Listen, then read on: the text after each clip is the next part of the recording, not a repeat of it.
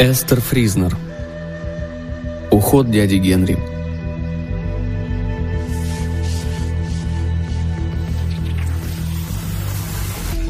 С тяжелым сердцем я вспоминаю, как умер дядя моего отца, мой двоюродный дедушка Генри. Человек, много лет верой и правдой служивший городу Саттеру, Нью-Мексико. Очень плохо, что он умер именно так. На него свалилось животное, хотя и не с самой большой высоты. И вот теперь Дейзи говорит, что мой долг посвятить отца в трагические обстоятельства кончины дяди Генри. Мне не хочется этого делать. Отчасти потому, что папа и мама впервые за много лет наслаждаются отпуском. А сообщение о том, что ваш любимый родственник испустил дух, неминуемо напомнит вам о том, что жизнь мимолетна, смерть всегда приходит внезапно, и можно потягивать из кокосового ореха голубой коктейль с ломтиком ананаса, но это не отпугнет ангела смерти. Но вообще мне не хочется этого делать, потому что я не знаю, как это сделать. Если папе кто-нибудь поведает об определенных обстоятельствах ухода дяди Генри из жизни, он ни за что не поверит. И даже если я сам расскажу ему, не представляю, как мне заставить его поверить во все это. Если излагать эту печальную историю в письменном виде, получится чертовски объемное письмо. Телефонный звонок исключается, так как он обойдется мне слишком дорого. Поначалу, может, и нет. Я сообщу папе о случившемся. Он скажет «Нет». Я скажу честное слово. Он скажет «Я в это не верю». И мне придется божиться, что нет, это правда. Это правда и есть, но люди плохо воспринимают правду. И вот с этого момента телефон начнет пожирать мои деньги. Поэтому я и решил все записать. Надо привести мысли в порядок, чтобы не пришлось грабить банк после того, как я, наконец, решусь позвонить отцу. Я запишу. Увидите. Не хочу, но запишу. Я должен это сделать. Дейзи сказала, что если я этого не сделаю, она откусит мне задницу. Все случилось в последний день выборов. Утро выдалось ясное и прохладное, и таким оставалось часов до 10-10.30. Примерно в это время и начали происходить события, на фоне которых простые наблюдения за изменениями погоды любому покажутся несущественными. Время завтрака прошло, я занимался своими делами в кафе за прилавком, Дейзи мне помогала.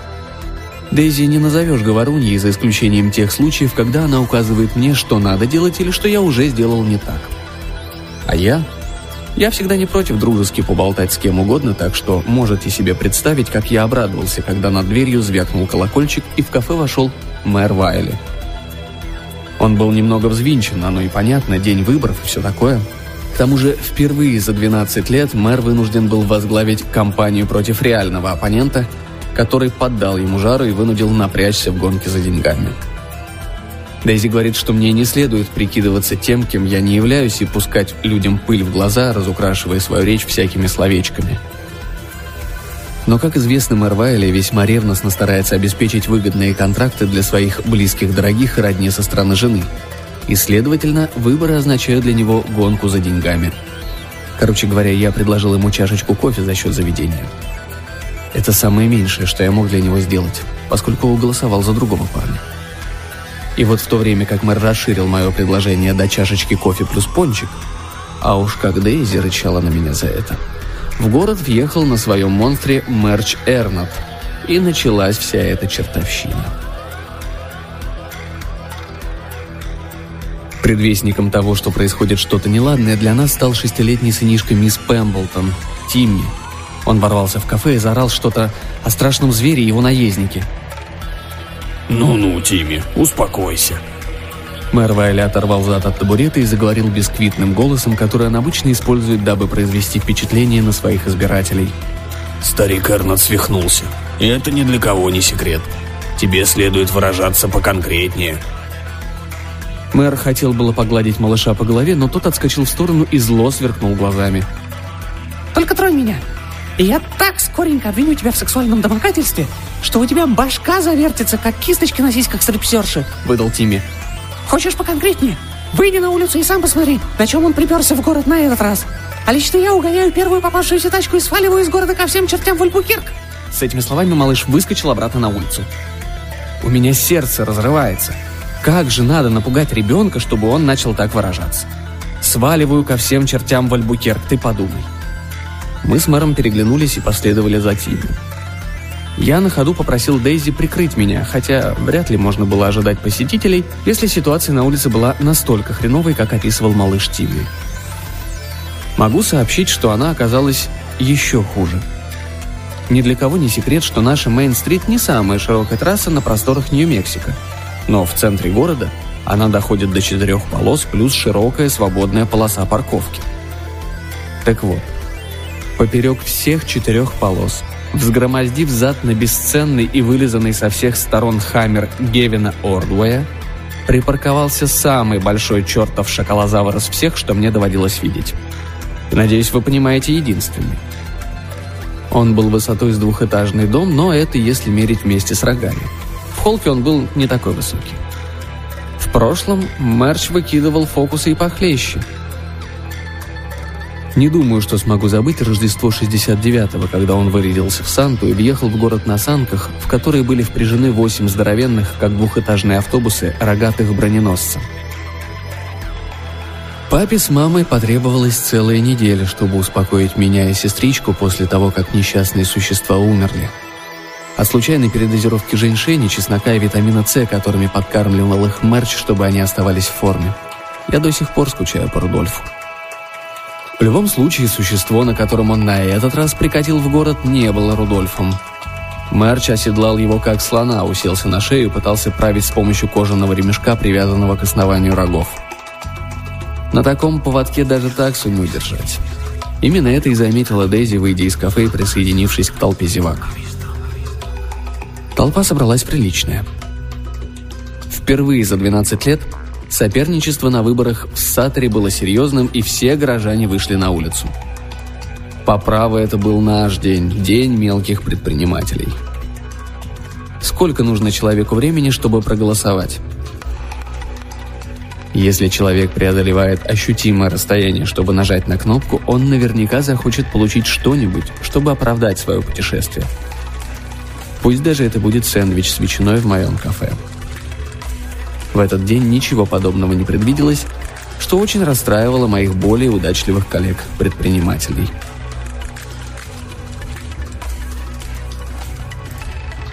Рори Вега из автосервиса размазал машинное масло по физиономии и присвистнул. «Это что еще за черт?» «Кажется, у тебя появились чертовски веские причины заказать запчасти», заметила Маргарет Ли и рассмеялась. Думаю, она так и не оправилась после того, как Гэвин Ордвей променял ее на эту училку из Санта-Фе. Так что среди зевак хотя бы один человек был на стороне монстра. «А на что это может быть похоже?» – фыркнула Дейзи. «Еще один урод Эрната!» «Дейзи!» – не выдержал я и слегка пнул ее, чтобы она заткнулась. Все вокруг смущенно притихли, будто не моя Дейзи, а кто-то в толпе ляпнул такую бестактность. У Мерча Эрната есть свои странности, но он хороший человек. Родился и вырос в Саттере, и ни один порядочный гражданин никогда не произнесет слово «урод» в его присутствии. К счастью, Мерч находился слишком высоко, чтобы услышать сказанное Дейзи, к тому же он был занят разрешением других проблем, чтобы обратить внимание на нее. Я хочу сказать, он действительно был занят. Дейзи спросила, на что это похоже – Вопрос с ее стороны риторический. Но когда я буду рассказывать папе о дяде Генри, уверен, он спросит о том же, так что лучше сформулировать ответ прямо сейчас. Честно сказать, монстр был похож много на что. Большей частью на кролика. Пока дело не доходило до головы. С этого места становилось интереснее. Именно здесь начиналась чешуя, рога и челюсти – челюсти, изрыгающие свирепый рык.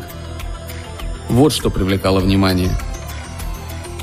Заглянув в них, можно было увидеть острые белые зубы, ярко-красный язык и... Тими. Бедняжка Тими. Ни тебе угнанной машины, ни поездки ко всем чертям в Альбукерк. Я так понимаю. Плохое всегда соседствует с хорошим. Малыш еще был жив, но, судя по тому, как с ним обращался монстр, оставалось ему недолго. Мэр Чернот как мог пытался заставить монстра выплюнуть мальчишку. Он тянул за свой жалкий поводок, хлестал эту тварь свободным концом ремешка, пинал каблуками по плечам и орал. «Плохая девочка, Гретхен! Плохая девочка! Отпусти его сейчас же, слышишь?» Можете представить, какой от всего этого был толк? К тому времени кто-то успел вытащить миссис Пэмблтон из заказа в товарах в дорогу. Возможно даже, что человек этот рассчитывал, что животное аккуратно опустит ребенка на землю и склонит свою огромную башку, чтобы малыш мог пошлепать его по носу, потереться нежной щечкой о его чешуйчатую морду, а потом сказать «Все в порядке, Гретхен, я люблю тебя». Потом бы Тимми чмокнул монстра, тот бы сладко хрюкнул, и вся толпа затянула бы о Ведь все мы монстры, пока нас не полюбят. Я обвиняю Спилберга в том, что он приучил людей верить в то, что такая фигня может случиться. На самом деле такого быть не может, только не в Саттере. Ну разве что злобные материнские крики соответствовали этому сценарию. Миссис Пэмблтон отлично справилась со своей задачей, даже слишком. Ее вопли напугали монстра – Животное, не выпуская Тими из своих челюстей, отпрыгнуло назад и протаранило своей мохнатой пухлой задницей с пушистым хвостом застекленный фронтон банка. Осколки стекла, по всей видимости, впились ему в зад, потому что оно взревело от боли и в связи с этим выронило малыша Тимми. Мальчишке повезло, что моя Дейзи все это время оставалась в своем уме и к тому же имела друзей среди пожарных – Пока все мы стояли на улице, разинув рты, она отгоняла в пожарную часть и вернулась со своими приятелями и сетью. Спарки, далматин бронспойтной команды, с диким лаем несся впереди спасателей. Малыш Тимми плюхнулся в сеть, его, конечно, подбросило, но зато он ничего не сломал. Увы, Мерчу Эрнату повезло меньше. После того, как шакалозавр получил в прыжке стекла в задницу, задние лапы отправили его прямиком в цветочный магазин. Как говорила нам мисс Илза Догет на уроках по выживанию, этого инцидента можно было бы избежать. Мощные задние лапы, самой природой созданные для прыжков, могли перенести это животное через цветочный магазин на соседнюю улицу. И перенесли бы, если бы бедная задница для начала видела цветочный магазин. Да, сэр, новый монстр Мерча видел не дальше собственного носа. Не знаю, как Марчу пришло в голову соединить часть А животного номер один с частью Б животного номер два. Но в этот раз он облажался. Кстати, я также не представляю, где Мерч раздобыл упомянутые части, особенно те, что составляют верхнюю половину этого специфического животного. Но думаю, мне лучше оставаться в неведении.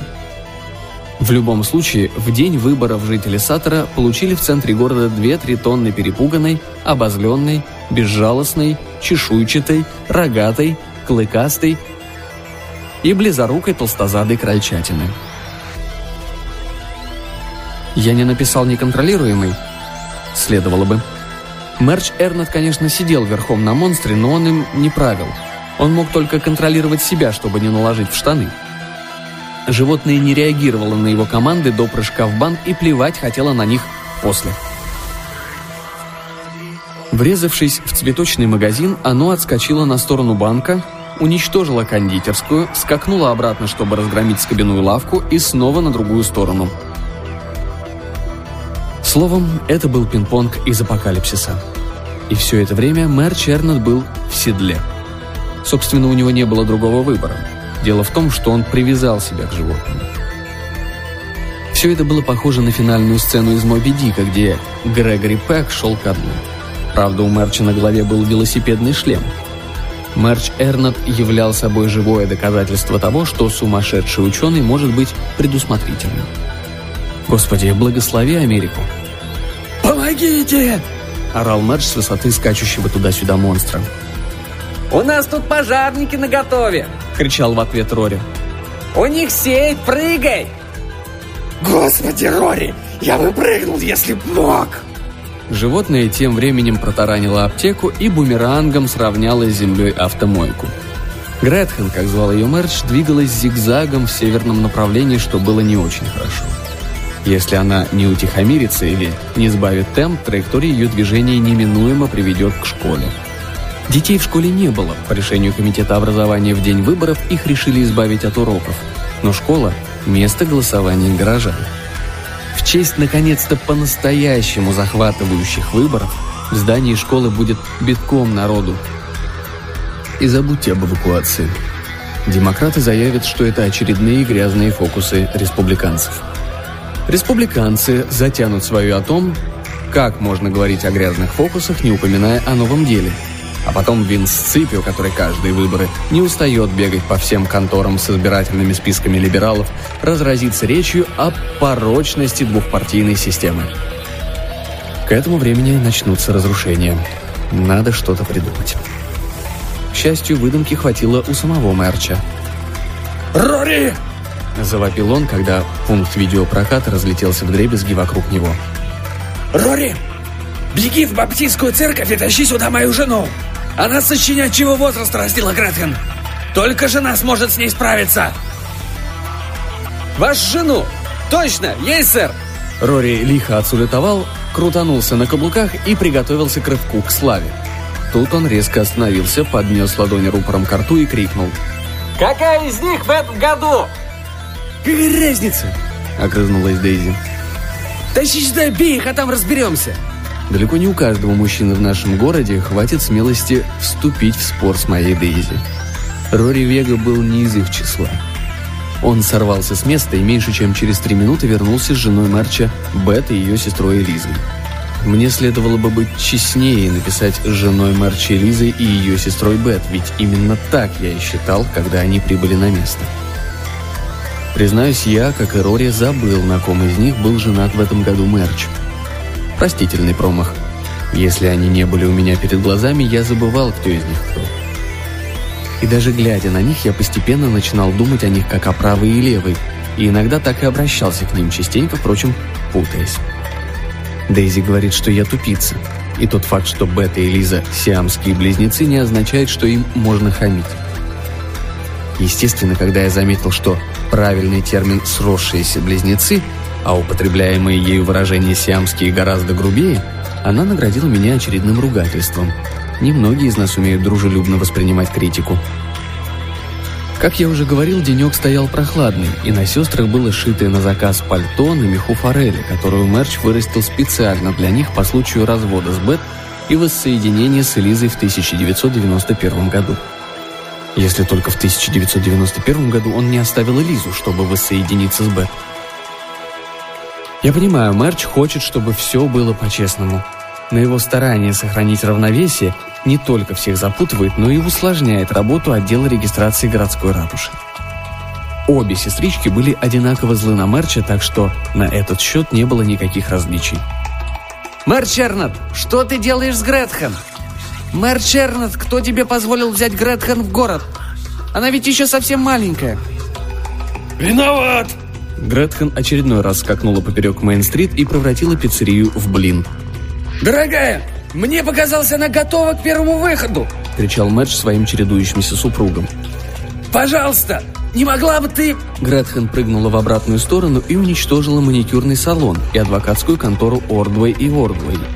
Маргарет Ли ликовала. «Попробовать ее успокоить! Она всегда тебя слушалась!» «Будем надеяться, у меня получится», — сказала то ли Элиза, то ли Бет и подбоченилась. Сестры оглядели толпу, которая к этому времени выросла до невероятных размеров. «Ладно», — думаю, это сказала Элиза. «Кто-нибудь, дайте мне газету». Тут мы все покраснели от стыда. Такая огромная толпа, столько народу, и ни у кого не было газеты. Как всегда, на выручку пришла моя Дейзи. «Вам нужна газета? Я сбегаю за газетой. Я всегда бегаю за гребаными газетами. — сказала она и устремилась вниз по Мейн-стрит, вихляя между завалами и щебня и кирпичей и ловко уворачиваясь от скачущего монстра. Рори Вега треснул меня кулаком по спине. «Черт возьми, сынок!» — сказал он с неподдельным восхищением, глядя вслед Дейзи. «У тебя отличная псина!» Я согласился. Изредка эксперименты Мерча обходились без катастрофических последствий. Эти его более или менее успешные результаты можно пересчитать по пальцам одной руки. и большой палец останется незагнутым. Вот они, меховая форель, моя собака Дейзи и гигантские рогатые броненосцы. Ладно, продлим список, пусть будет светящийся книжный хомячок. Тот, который ползает по странице, пока ты читаешь. Хотя Мэрш всегда клялся, что это не более чем научные находки, просто маленькие сувениры, которые он привез из своей последней поездки в Лос-Аламос. Итак, Дейзи принесла газету и передала ее Бет и или Элизе. Обе сестрички стряхнули пальто и рванулись на перехват Гретхен. Это и стало поворотным моментом. Ничто не может сравниться с решительно настроенной женщиной. Разве только две решительно настроенные женщины, которые волею судьбы делят на двоих большую часть туловища, включая жизненно важные органы. И Лиза и Бет не блистали на беговых дорожках, но они знали, что такое срезать путь. И вскоре нырнули за угол на Кедровую улицу, пробежали пару кварталов параллельно Мейн-стрит и вынурнули в десяти ярдах перед своим благоверным и его капризной кобылой. Им удалось справиться с подобной задачей только потому, что шакалозавр двигался по улице зигзагом, сбивал все углы и делал массу лишних движений. Например, порой это животное вдруг отскакивало в южном направлении и по новой крошило и крушило средства передвижения, здания и прочие объекты, которые оно, я имею в виду она, уже уничтожило.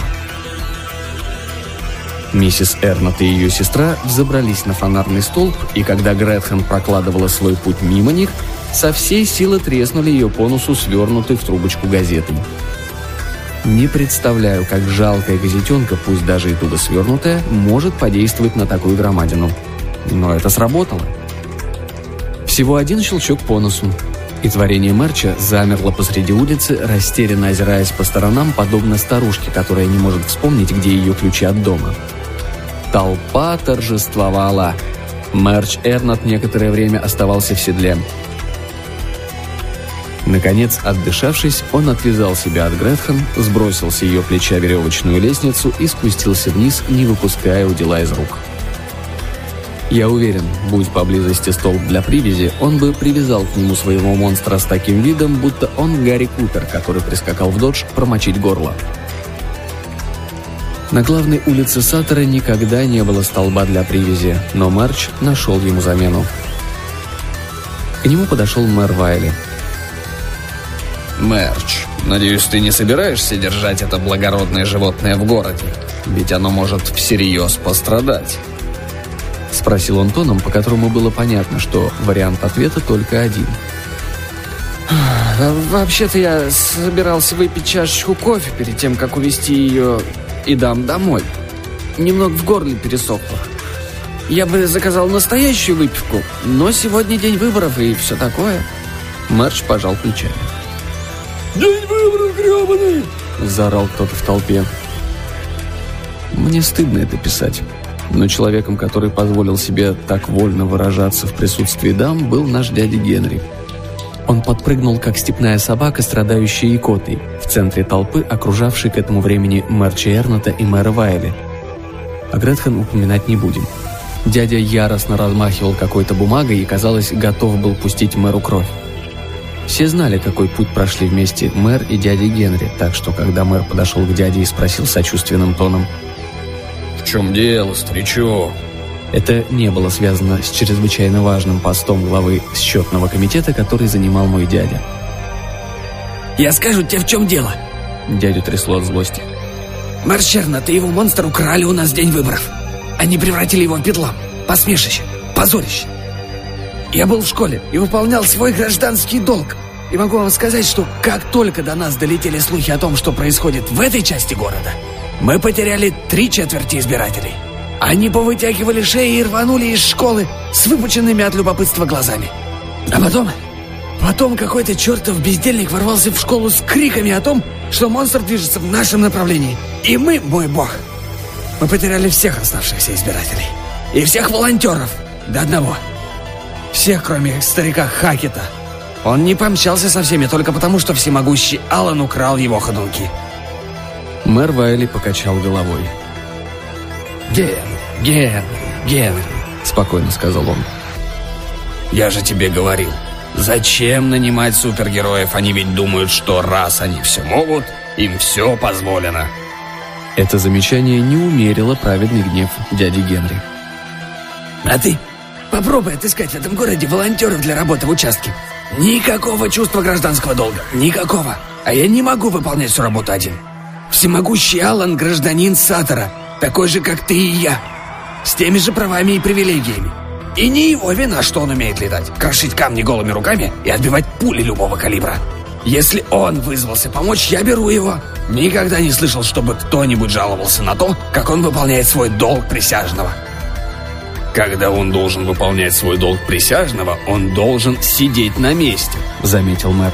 А когда он заводит в участок людей, он должен работать с избирательными кабинками, и ты знаешь, к чему это приводит. Он их ломает. Они крошатся у него в руках, как кусочки деревенского сыра. А мне не надо тебе объяснять, сколько стоит купить новые. Алан ничего не может с собой поделать. Он силен, как бык, потому что в сердце его пусто. «Тогда найдите ему женщину перед следующими выборами!» Отстреливался дядя Генри. «Это лишит его силы, и проблема решится. Почему, черт возьми, я один должен думать обо всем?» Каждый из тех, кто стоял поблизости и слышал слова дяди Генри, залился краской и не мог вымолвить ни слова. Я уверен, что наш покойный дядя был единственным жителем Саттера, который не знал, что всемогущий Аллан самый голубой из всех голубых в мире. Когда мэр восстановил присущий ему опломб, он спросил. «Генри, а зачем всемогущий Аллан украл ходунки у старика Хакерка?» «Он сказал, что собирается разжать ими челюсти монстра», — недовольно ответил дядя. «Так-так», — кивнул мэр Вайли и глянул в обе стороны улицы. «Ты же понимаешь, что алюминиевыми ходунками не разожмешь пасть аллигатора на приличное время, не говоря уже об этих челюстях». Кивнул он в сторону Гретхен. У нее и в самом деле был впечатляющий набор зубов. «Да я знаю, знаю», — ответил дядя Генри. А ты пробовал возражать супергерою? Это же, как говорить, самой тупой частью кирпичной стены. Верно, верно. Мэр почесал подбородок и снова оглядел улицу. Только объясни мне одну вещь, Генри. Аллан украл ходунки у старика Хакетта, чтобы сразиться с монстром. Он сделал это в школе. Школа в двух шагах отсюда. Всемогущий Аллан умеет летать. Так почему его не было здесь с этими чертовыми ходунками, по крайней мере, за полчаса до того, как началась вся эта заваруха? Маргарет Ли похлопала мэра по плечу. «Может быть, он заблудился?» – предположила она. «Как, черт побери, человек, который умеет летать, как гребаная птица, может заблудиться в этом городе?» – взревел мэр Вайли. «Мужчины никогда не спрашивают направления», – пожала плечами Маргарет. Как говорится, помяни голубого супергероя, он и появится. Рори Вега задрал голову вверх, ткнул пальцем в родное небо над Мейн-стрит и завопил. «Глядите! Там птиц-самолет это!» «Если ты не заткнешься, это будет защитник авторских прав на твою жалкую задницу!» Оборвал его малыш Тимми. На него никак не повлияло перенесенное испытание, разве что он весь был в слюне Гретхен. «Ты вечно толдычишь одно и то же! Стоит появиться всемогучему Аллану! Иисус на драндулете, Вега, смени пластинку!» Язвительный ответ Рори перекрыл рев полета нашего местного супергероя. «Трусливое ничтожество! Я переломлю тебе голову!» Прогремел с небес всемогущий Аллан, пуская солнечных зайчиков ходунками старика Хакетта, и взмыл вверх перед смертельной схваткой. Мы все пытались остановить его. Мы орали, вопили и размахивали руками до тех пор, пока не охрипли и не выбились из сил, но от всего этого было мало толку. Всемогущий Аллан, сильный и храбрый, он умеет летать и общаться со степными сурками. Но вы попробуйте сказать супергерою, что он опоздал со своей спасательной миссией. У них суперслуг, но это не значит, что они кого-то слушают. Несмотря на все наши старания предотвратить атаку, Алан обрушился на Гретхен как чертова ракета и угодил ей прямо в морду. Ему еще повезло, что он не поразил цель. иначе он мог бы поранить животное и потом всю жизнь расплачивался бы с ремонтной бригадой Вильзевула в лице Эльзы и Бет Эрн. Алан угодил Гретхен в морду, это правда, но не ходунками, а всего лишь плечом. Это было скорее касание, и реального вреда оно не принесло. Шакалозавр, испуганно вскинув голову, завизжал, как три грузовика, нагруженных свиньями, и подпрыгнул. Казалось, можно ожидать повторения дерби по разрушению Мейн-стрит. Но на этот раз Мерч Эрнет привязал своего монстра к самому крупному объекту, находящемуся поблизости. Если быть точным, это был мой грузовичок-пикап. Какой бы крупной ни была Гретхен, она не могла сорваться с места с таким якорем, как мой пикап. Гретхен поднялась в небо футов на шесть, дернулась на поводке и плюхнулась на землю. К несчастью, Именно в этом месте в тот момент стоял дядя Генри. Он был хорошим человеком и крепким мужчиной. Но я не встречал ни одного мужчину достаточно крепкого для того, чтобы выдержать вес рухнувшего на него попрыгунчика шакалозавра. Разве что в Техасе таких встретишь. И вот теперь мы столкнулись с одной настоящей трагедией, дяди Генри, и с одной почти трагедией, Мэр Чернет подумал, что Гретхен сломала ногу, и ему придется ее пристрелить, но она не сломала, и он не пристрелил. Еще была масштабная порча имущества, но в остальном ничего из ряда вон выходящего. Но именно с этого места начали происходить трудно объяснимые события.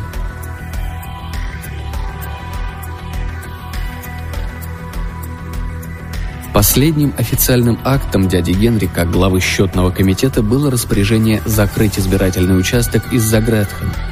Так как он умер, до того, как смог заново открыть его, подсчет голосов закончился на момент закрытия, и это была чистая победа мэра Вайли.